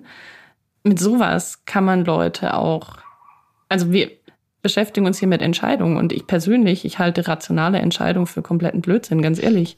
wir sind alle, wir sind so emotionsgetrieben als Menschen. Wir haben so viel Instinkt, so viel Gefühl, so viel Hormone. Und die meisten Dinge, die sich da im Nachhaltigkeitskomplex als Abwehrmechanismus regen, die sind pur emotional. Da freut sich jetzt der Bauch äh, von Kopf und Bauch und ich kriege jetzt ein bisschen Hunger bei gutem Brot. ich hänge aber gedanklich noch bei der, bei der Stadt. Ich habe da noch eine Anschlussfrage. Bei dieser autofreien Stadt. So, jetzt spielen wir es mal durch. Ganz konkret. Ich bin jetzt der Bürgermeister von der Stadt. Ich habe dieses Bild von der Agentur gesehen, dem, mit den Buhle spielenden Männern an dem Kiespad. Das kleine Flüsslein fließt da durch, wo bisher die, die Hauptstraße durchläuft. Und ich bin, also mich hat's gecatcht als Bürgermeister. So, jetzt habe ich aber da so drei Geschäftsleute, die genau an dieser Straße ihren Laden haben. Und was mache ich jetzt mit denen? Also wie mache ich es für die erlebbar, dass die quasi die, die Verlustaversion überwinden und eben nicht sagen, ja, aber wenn da keiner mehr mit dem Auto vorfahren kann, dann geht bei mir der Umsatz zurück. Also reicht da schon das Bild oder kann ich die in, in eine Stadt, wo das schon umgesetzt ist? Also was, was mache ich jetzt, wenn ich dieser Bürgermeister bin, wo ich sage, okay, ich will diese Zukunftsvision schaffen? Also genau das haben wir ja in sehr vielen Innenstädten von Deutschland, dass äh, eine Straße verkehrsberuhigt wird, Fahrradstraße wird und so weiter und dann ist so der Einzelhandel. Und was wir ja leider gelernt haben, ist, Fakten sind nicht so gern gesehen in solchen Diskussionen, weil alle Fakten sagen, wenn der Autoverkehr zurückgeht in der Einkaufsstraße, steigt der Umsatz. Ich würde woanders ansetzen, nämlich wenn dieses Bild fertig entwickelt ist und im Gemeindesaal oder wo auch immer an die Wand geworfen wird und dann den Leuten gezeigt wird, dann ist zu spät. Dann kriegst du sie nicht mehr, weil dann sagst du, jetzt stellt euch das mal vor in einer Beziehung, also man wohnt mit einem Partner oder einer Partnerin zusammen, du kommst Freitagabend nach Hause von der Arbeit und dann sagt deine Frau, ach Tobias, du übrigens, ich habe uns eine ganz tolle Wohnung gefunden, wir ziehen übrigens in zwei Wochen um. Und es kann die tollste Wohnung sein, aber wenn du nicht vorneweg mal eingebunden wurdest oder vielleicht mal gehört hast, dass irgendwas an der Wohnung vielleicht auch nicht passt oder dass es andere Ideen gibt, wie man Badezimmer gestalten könnte, etc., dann sagst du erstmal, äh, Moment, nee. Moment, also ich ziehe ja gar nicht um. vielleicht hast du ein Urvertrauen in deine Partnerin, dann ist das vielleicht nicht so, aber ich glaube, du weißt auch, was ich raus will. Also das Wichtige ist, dass wir viel, viel früher ansetzen und schon also was ich ganz gerne mache in meinen Prozessen, ist, ich möchte die Leute im Raum haben, die schlechte Laune verbreiten.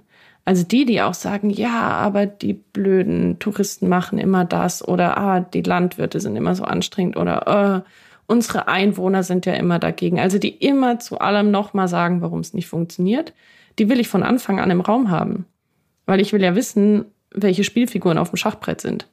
Und nicht irgendwie, dass ich dann in meinem finalen Zug merke, oder hinten steht noch ein Springer und der hilft mir jetzt nochmal irgendwie in die Partie, ne? Sondern du musst von Anfang an ja die Leute mitnehmen. Und ich bin mir sehr sicher, dass die auch wertvolle Dinge beizutragen haben. Weil vielleicht gibt es einen Grund, dass es tatsächlich irgendeine Haltemöglichkeit vor diesem Geschäft geben muss. Jetzt nehmen wir mal an, in dieser Einkaufsstraße ist ein Sanitätsbedarf und die sagen, Moment, 90 Prozent meiner Kundinnen und Kunden sind nicht gehfähig, die kommen normalerweise mit dem Taxi. Wir brauchen mindestens einen Taxihalteplatz hier oder eine Sonderdurchfahrtsgenehmigung für solche Fahrzeuge. Und dann kannst du es von Anfang an einweben. Weil ich finde persönlich, also das ist auch so ein Grundgedanke von dieser Nachhaltigkeitsbewegung. Es ist sehr anstrengend, mit so vielen Menschen immer ständig irgendwie einen Kompromiss auszuhandeln, aber wir kommen ja nicht drum rum. Weil entweder du kannst am Anfang gucken, wie du die Menschen mitnimmst, oder du musst nachher mit der, mit dem Gegenwind leben. Und sehr viele Menschen haben sehr gute Dinge beizutragen deswegen fände ich es auch schade, sie nicht einzubinden auf irgendeine Form.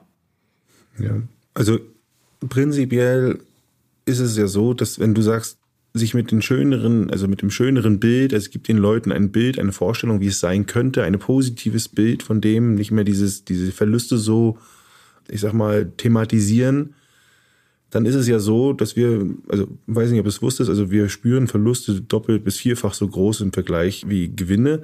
Dementsprechend ist es ja so, dass wir diese Gewinne, die wir haben, im Endeffekt verdeutlichen, damit wir sie mehr spüren, damit im Endeffekt der Ausgleich irgendwo funktioniert, damit wir das wollen. Ja, das ist so, was ich so für mich mitnehme.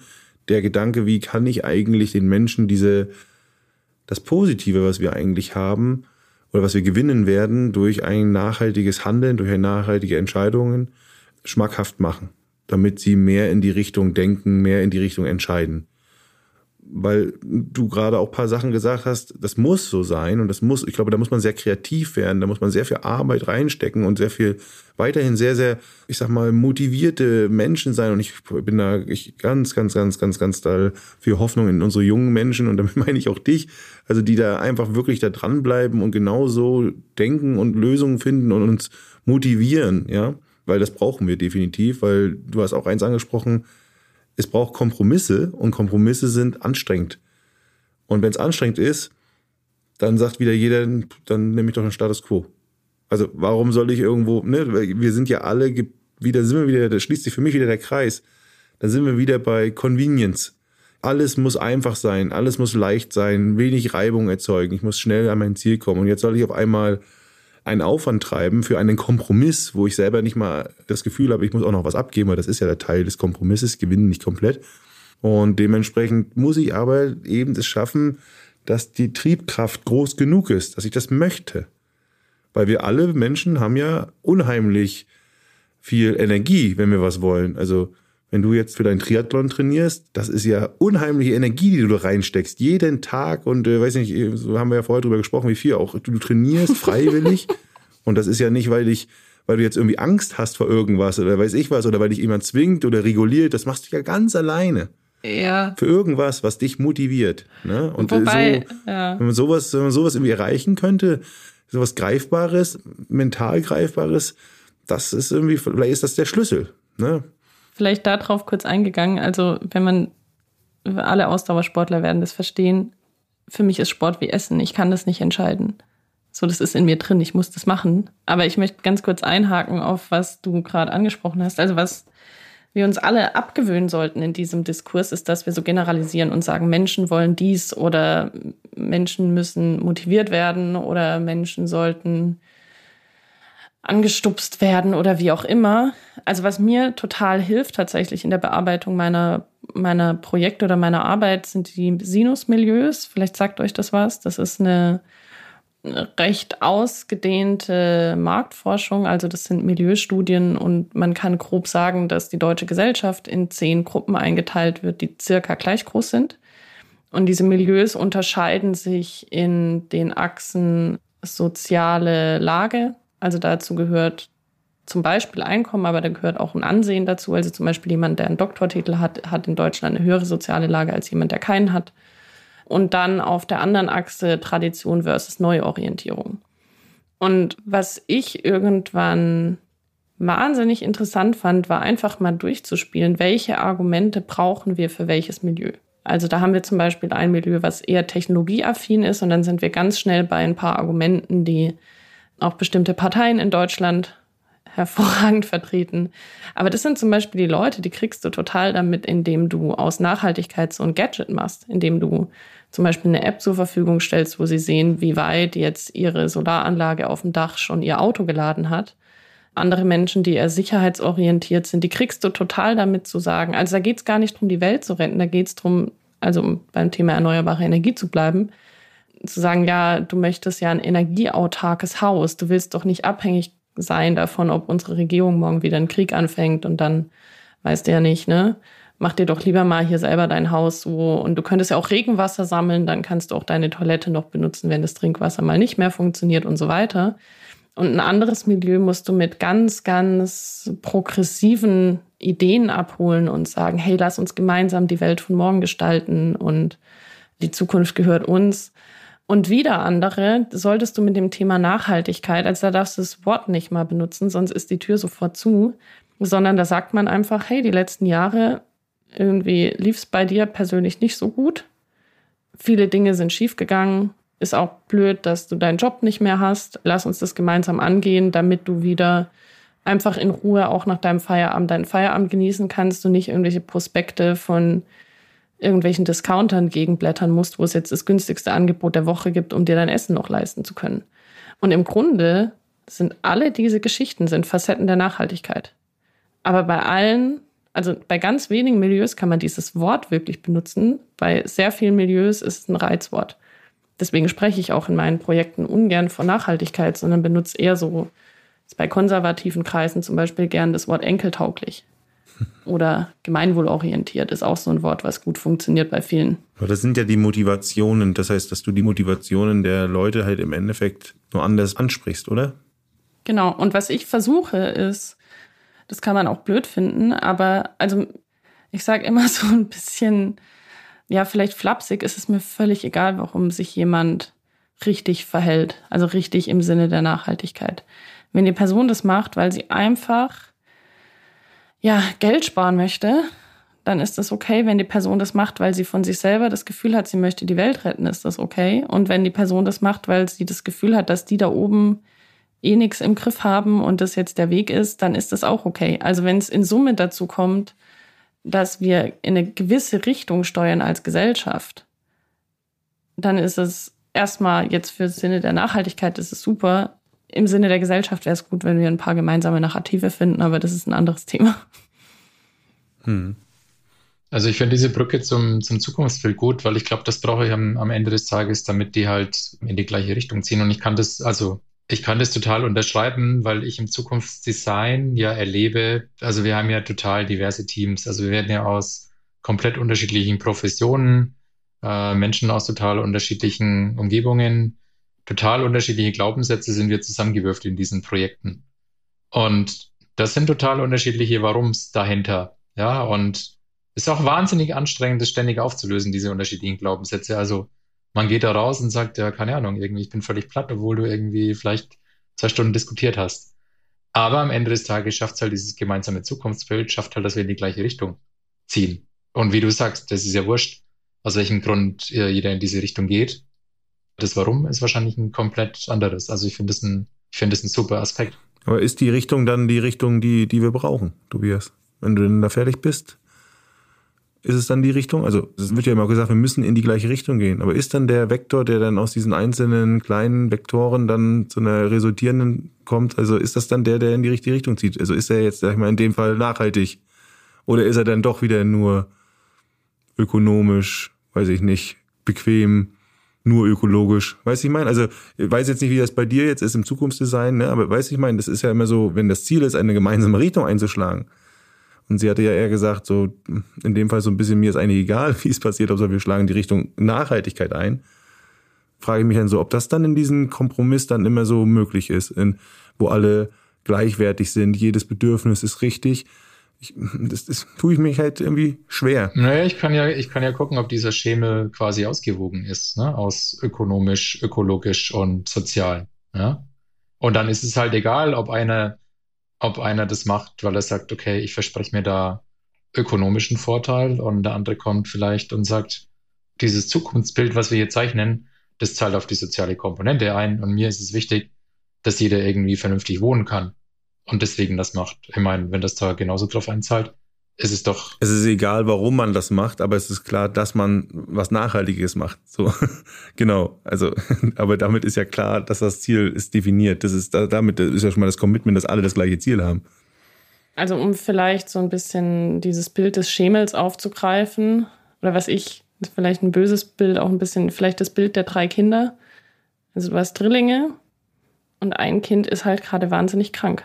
Und du musst dich um dieses Kind jetzt mehr kümmern. Und das ist leider die ökologische Nachhaltigkeit. Also in einer idealen Welt schaffen wir es, diese drei Faktoren in einem ausgewogenen, in einem Balanceakt einigermaßen gleichzuhalten, dass die Trillinge alle drei gleich gesund sind, dass es denen gut geht, dass die viel spielen, dass die aufwachsen, behütet sind und so weiter. Aber aktuell ist unser eines Kind halt krank. Und das meine ich so ein bisschen damit auch, dass das meintest du vorhin, Peter, mit den externalisierten Kosten. Wir haben bisher unser Kind Ökonomie, haben wir über, also das hat immer die Teller leer gegessen von den anderen beiden. Beim Sozialen ist vielleicht noch ein bisschen mehr hängen geblieben. Aber bei unserem Jüngsten, bei der Ökologie, der durfte sich immer erst zuletzt von den Nudeln nehmen und deswegen ist er jetzt ziemlich krank geworden und ist nicht so stark wie die anderen beiden. Und wir sollten jetzt gucken, dass alle drei Kinder wieder auf den gleichen Pfad kommen und dass alle drei gleich gesund sind. Und das meine ich so ein bisschen damit, dass, also natürlich wünsche ich mir eine perfekte Welt, in der wir keine sozialen Krisen haben, in der Menschen anständig bezahlt werden für ihre Arbeit, wo wir auch nicht drüber sprechen müssen, ob eine Hautfarbe, eine sexuelle Orientierung oder eine Herkunft, egal ob es jetzt um Afghanistan versus Deutschland oder Schleswig-Holstein versus Oberbayern geht. Das sollte alles keine Rolle spielen. Und wir sollten auch alle keinen Müll in die Natur werfen. Und das sollten auch alle anderen Menschen überall auf dem Planeten nicht tun. Und Flugzeuge sollten kein blödes CO2 ausstoßen, was leider dafür sorgt, dass nachher die Eisbären sterben irgendwann. So, das wäre in der idealen Welt natürlich perfekt. Und da kommt jetzt aber vielleicht so ein bisschen meine Perspektive als Ausdauersportlerin mit rein. Wenn ich nächstes Jahr um, nee, ich habe ja gesagt, also vielleicht passiert es ja, dass ich in drei Jahren eine Challenge rot mache. Für alle, die sich da nicht so auskennen, das sind 3,8 Kilometer Schwimmen, 180 Kilometer Rad und dann noch ein Marathon. Wenn ich das machen möchte und wenn ich das in einer eingemessenen Zeit machen möchte, muss ich heute damit anfangen. Und dann ist selbst wenn ich morgen fünf Kilometer laufen gehe, das trägt zu diesem Ziel bei. Und wenn der Lauf mittelmäßig war, trägt es trotzdem zu dem Ziel bei. Und genauso ist es nun mal in diesem Nachhaltigkeitsthema. Das ist das, was ich meinte mit Embrace Complexity. Also geh jeden kleinen Schritt. Verurteile dich nicht ständig für die Dinge, die nicht gut laufen, sondern geh den kleinen Schritt. Fang vielleicht mal damit an, zu sagen, hey, ich kaufe jetzt vielleicht mal die Nudeln wenigstens im Unverpacktladen. Und irgendwann kaufst du vielleicht auch den Reis dort oder dann sagst du, ach, was ist denn das hier Spannendes? Habe ich noch nie gegessen. Ah, rote Linsen. Okay, ich ersetze jetzt mal die Bolognese mit Hackfleisch, ersetze ich jetzt durch eine Linsen-Bolognese. Und irgendwann nimmst du vielleicht mal eher das Fahrrad zur Arbeit oder fängst an, Kleidung zu tauschen mit deinen Mitmenschen, anstatt ständig irgendwie bei einem Fast-Fashion-Betrieb deine Klamotten zu kaufen. Und das kommt nach und nach. Wir müssen nicht von heute auf morgen perfekt werden. Und ehrlich gesagt, das ist eine super deutsche Sache, dass wir, wir reden so viel darüber, warum es jetzt gerade nicht geht oder warum es noch nicht perfekt ist. Und wenn jemand nur einen halben Schritt nach vorne macht, sagen wir schon, ja, aber du hättest doch drei Schritte machen können. Und was wir, glaube ich, alle brauchen, also wir drei, die hier jetzt zusammensitzen, aber auch alle, die das vielleicht anhören und denken, ja, wie kommen wir denn hin? Einfach ein bisschen mehr wohlwollend also mal vom Besten ausgehen und überlegen, dass vielleicht sogar Politiker, die uns manchmal auf den Geist gehen, vielleicht auch Lust haben, an der einen oder anderen Stelle was Positives beizutragen und dass vielleicht auch, also das ist eine wahnsinnig schwierige Übung, gestehe ich ein, fällt mir manchmal auch schwer, dass vielleicht die Person, die im SUV an uns in der engen Straße vorbeirauscht, vielleicht macht die schon ein paar Dinge ganz schön gut und vielleicht hat sie in einem Jahr dieses Auto nicht mehr. Oder sagt, ja, eigentlich ist es bescheuert, komm, ich kaufe mir Lastenrad. Ich weiß nicht, ob das so schnell passiert, aber wenn wir mal davon ausgehen, wenn wir uns, also auch jede Person für sich mal ein positives Zukunftsbild malt und den anderen wohlwollend begegnet, dann tun wir uns alle, glaube ich, auf dem Weg auch ein bisschen schwerer. Weil, also ich weiß nicht, wie es euch geht, aber wenn ich jeden Morgen aufstehen würde und mir sagen würde, boah, ey, du bist ein ganz schön beschissener Mensch, heute hast du wieder so viel Fehler gemacht. Also ich könnte da nicht so gut mit mir zurechtkommen. Und das ist, glaube ich, auch der Grund, warum viele zumachen. Also dann so, dann gar nicht, so wie bei der Diät. Dann habe ich es zwei Tage nicht geschafft, mein Diätplan einzuhalten und dann ist wieder komplett Schluss. Genau. Dann mache ich gar nichts mehr, dann esse ich, dann, dann ist auch egal. Dann kann ich auch so wie bei mir dann die fünfte Tüte Gummibären nochmal hinterher schieben. Ja. ja. Und ich finde, also was ich da anregen möchte, sowohl für Unternehmer, aber tatsächlich auch, wenn jemand Lust hat, sein persönliches Verhalten da anzupassen, sucht euch kleine Experimente. Also was ich immer wieder feststelle, ist, es geht, es geht wirklich um eine Form von, nennen wir es mal, Begegnung. Also das ist das, was ich auch vorhin meinte, mit macht die Dinge anfassbar. Wenn ich euch jetzt sage, hey, ab morgen müssen wir alle vegan werden. Erstmal wissen gar nicht alle, was das bedeutet.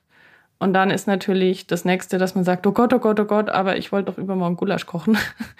Aber wenn ich sage, hey, hier guck mal, es gibt ein mega gutes Rezept, das ist auch total einfach, hast du Lust, dass wir das die Woche zusammen kochen? Und dann ist es zufällig vegan, dann ist das ein ganz anderer Einstieg. Und dann sagst du vielleicht, ach ja, komm, ich probiere jetzt mal jede Woche irgendwie aus diesem einen Kochbuch. Da waren ganz nette Sachen drin. Und das wünsche ich mir einfach, dass wir, dass wir als Individuen tatsächlich nicht den Kopf in den Sand stecken, sondern sagen, ja, aber was wäre, wenn? Ja, was wäre, wenn es jetzt ein gutes Stichwort? Also, ich gucke ein bisschen auf die Zeit. Das war eigentlich auch mit dem Wohlwollen fast schon ein gutes Schlusswort. Wir hätten noch ein Gedankenexperiment. Wenn ihr noch Lust und Zeit habt, dann machen wir das noch. Unbedingt. Habt ihr noch Bock drauf? Alles klar, dann machen wir das jetzt. Also, kleines Gedankenexperiment zum Schluss. Stell dir vor, jemand mit mehr als einer Milliarde Dollar auf dem Konto hat das Thema Tourismus für sich entdeckt ne, und sagt, boah, ich möchte den Tourismus jetzt mal komplett neu denken. Geld spielt also keine Rolle. Sie oder er hatte ich bei uns im Podcast gehört. Also vielleicht haben wir irgendwann mal einen Milliardär, der uns zuhört, Peter. und sagt, wow, also die Anna, die hat da so coole, äh, hat da so coole Ansätze zum Thema Tourismus. Mit der möchte ich das gemeinsam machen. Was tust du? Nimmst du die Anfrage an? Ja oder nein? Also erste Entscheidung? Ja, natürlich. Verstehe die Frage nicht. Nimmst du an. Okay, gut. Und wie würdest du dann rangehen? Also was machst du? Was ist dein Vorschlag? Also mein Prozess ist grundsätzlich immer Design Thinking. Für alle, die das nicht nutzen, es geht immer darum, erstmal zu verstehen, wo gibt es ein Problem aus einer Nutzerperspektive, das wir lösen können. Dann wollen wir die Nutzerinnen besser kennenlernen, wollen die Motivation oder zum Beispiel die Pains verstehen. Also was ist das Problem aus Nutzerinnenperspektive? Und dann bauen wir Lösungen auf und vertesten die. Also ich habe jetzt gar nicht so ein direkte, direktes Produkt im Kopf, wo ich sage, ach, das hat dem Tourismus noch gefehlt. Also ich träume ja so ein bisschen davon. Ich glaube, das größte Thema, was wir in den Griff kriegen müssen, ist die Mobilität. Das sagen zumindest alle Zahlen. Also 80 Prozent des CO2-Verbrauchs im Urlaub fallen auf die Anreise an normalerweise. Wenn wir das in den Griff bekommen, dann ist schon viel gewonnen. Keine Ahnung. Vielleicht gibt es endlich mal ein gescheites System für Mobilität am Urlaubsort, damit die Leute sagen, weil oft geht es nur um die letzte Meile, dass wenn du irgendwie Urlaub machst hier, hast eine schöne Ferienwohnung und dann sagst ja, wir müssen was einkaufen gehen, wir wollen ja auch mal an den Wanderweg oder wollen selbstständig sein und dann dafür hat man das Auto dabei. Aber eigentlich diese, weiß nicht, 500 Kilometer dahin, die sind doch, korrigiert mich gerne, aber die sind doch nur ätzend, ey. Stehst du auf der Autobahn und so weiter, das ist doch, das ist doch bescheuert. Also das würde ich machen, irgendwie das Thema Mobilität lösen, aber halt so, dass es einfach Bock macht. Also das soll ein geiles System sein und digital unbedingt.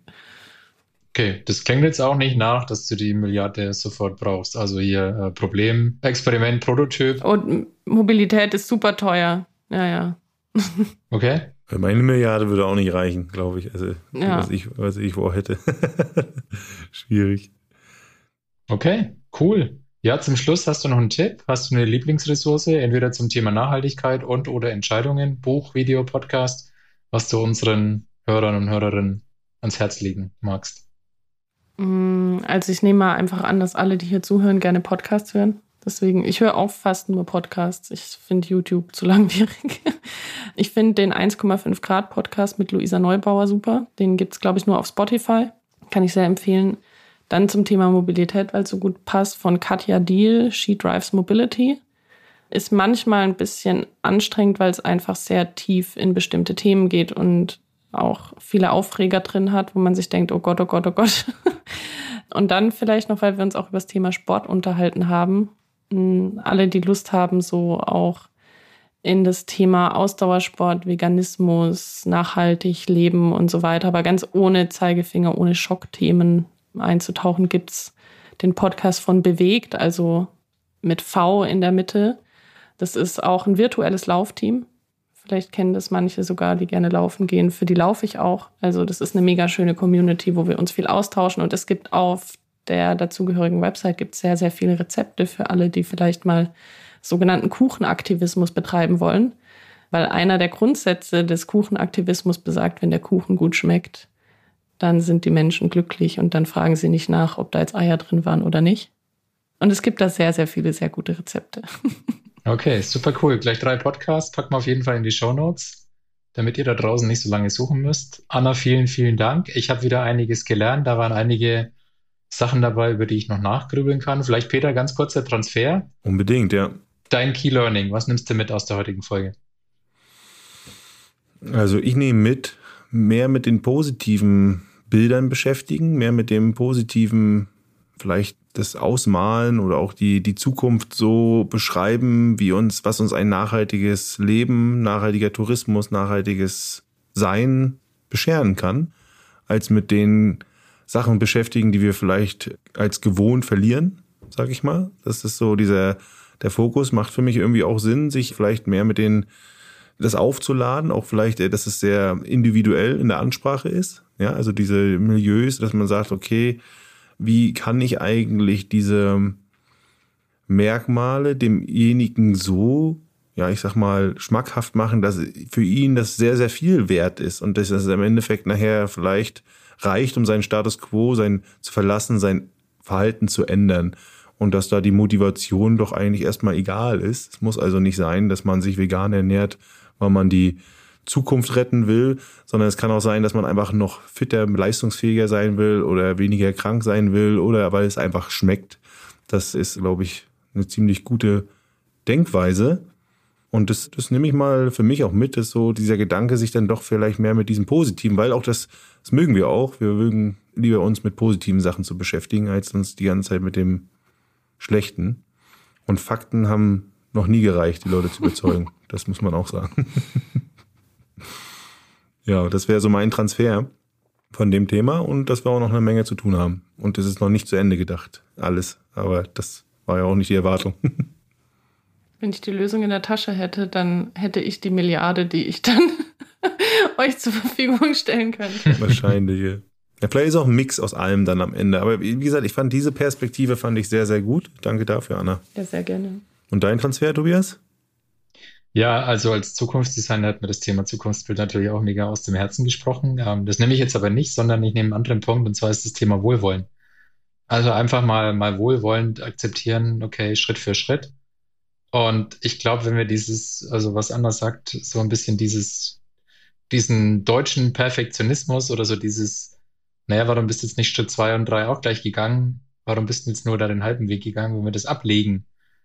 Dann glaube ich, ist, ist viel gewonnen. Und ich glaube, um jetzt mal wieder den Bogen zum Thema Entscheidungen zu spannen, dann fällt es uns auch leichter, irgendwie die Verlustaversion zu überwinden, weil es halt nicht, weil es halt nicht der große, der große Schritt ist, sondern nur der kleine Schritt. Ja, und es steht nicht so viel auf dem Spiel.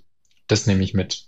Und wenn ich da den Bogen machen darf, also was ich für mich gelernt habe, ich beschäftige mich seit über zehn Jahren mit nachhaltigem Tourismus.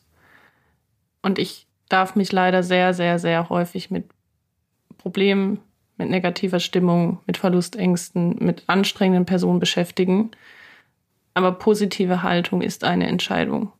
Also man, ich muss mich jeden Tag dafür entscheiden, dass ich das Ganze positiv sehe, sonst kann ich den Job nicht machen. Vielleicht ist es also auch einfach nur Zweckoptimismus.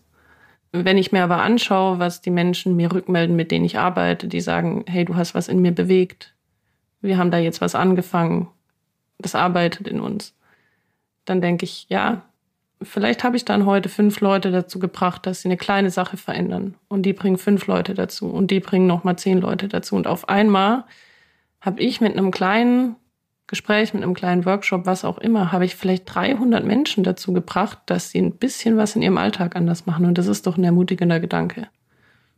Das ist eigentlich ein wunderbares Schlusswort. Und damit würde ich auch sagen, Tobias, what's next? Nochmal ein Ausblick auf die nächsten Folge. Das war heute Nachhaltigkeit im Tourismus, wo wir sehr viel eigentlich über Nachhaltigkeit geredet haben, weniger über Tourismus, aber ich glaube, das ist einfach so, weil das Thema ist so ja doch groß und interessant und beschäftigen uns alle und deswegen geben wir ja auch immer wieder diese Plattform hier im Podcast bewusst. Auch nicht, weil wir denken, wir wissen alles. Ganz im Gegenteil, wir wollen das irgendwie auch verstehen und sind immer dankbar für diesen Input. Und ich glaube, es war auch nicht die letzte Folge dazu. da auch mal Feedback von euch, Zuhörerinnen. Gefällt euch das? Passt euch das? Wollt ihr da noch konkreter eingehen, tiefer gehen? Oder sagt ihr, oh, reicht langsam. ich möchte doch wieder nur mich über Biases oder Methoden unterhalten. Yeah. Wenn das so wäre, muss man euch entscheiden. Enttäuschen, ich glaube, wir machen trotzdem noch eine Folge. Auf jeden Fall. Auf jeden Fall. Aber erstmal, bevor ich auf What's Next komme, danke Anna nochmal, dass du bei uns warst. Jo. Wenn ich hier auf die Uhr gucke, es ist wieder eine, eine Langstreckenfolge, aber hey, wir haben eine Ausdauersportlerin im Podcast ein, eingeladen, da kann es ja gar nicht anders sein als eine Langstreckenfolge. Genau. Also wie ich sag, die hat gerade die richtige Länge für eine einständige Laufeinheit. Vielleicht sehen das andere ja auch so. Sehr gut. Richtig. Danke euch. Sehr gut. Und what's next? Wir blicken auf die nächsten Folgen. Wir machen ja ein paar Bias-Spezialfolgen. Also wir werden beim nächsten Mal auf jeden Fall wieder ein Bias dran nehmen. Und ich glaube, da steckten heute auch einige Biases drin. Vielleicht machen wir das auch so ein bisschen als Beispiel und erklären euch da mal einen Bias. Genau. Und wenn ihr die Folgen nicht verpassen wollt, dann folgt wie immer unserem Podcast auf allen Plattformen, die ihr kennt: Spotify, Apple, Google, Amazon, dieser. Abonniert uns dort, drückt die Glocke, liked uns, was das Zeug hält. Ihr wisst, ich stehe drauf. Und ihr könnt uns auch gerne anschreiben. Unsere Profile seht ihr in den Shownotes. Immer wieder Feedback zu den Themen. Gerne auch nicht nur zur Folge, sondern auch inhaltlich zu den Themen. Das sind ja alles Themen, die uns am Herzen liegen, über die wir gerne reden. Und ja, schreibt uns. Das war Kopf und Bauch, der Podcast der Entscheidungen. Und zum Schluss, wie immer, hat sich ja so ein bisschen eingebürgert. Eder, du kannst noch mal was zum nachhaltigen Tourismus sagen. Was fällt dir denn dazu ein? Wie glaubst du, können wir den Tourismus nachhaltiger gestalten? Um im Tourismus nachhaltigere Entscheidungen zu treffen, sollten Reisende und Reiseveranstalter gleichermaßen verantwortungsbewusst handeln. Dies kann erreicht werden, indem man auf umweltfreundliche Transportmittel setzt, lokale, kleine Unternehmen unterstützt und den ökologischen Fußabdruck minimiert. Reisende sollten sich bewusst über die Kultur und die Umweltauswirkungen ihrer Reiseziele informieren und diese respektvoll behandeln. Zudem ist eine enge Zusammenarbeit mit den Gemeinden vor Ort essentiell, um nachhaltige Infrastrukturen und Programme zu fördern und somit den langfristigen Erhalt natürlicher Ressourcen und kultureller Schätze zu gewährleisten.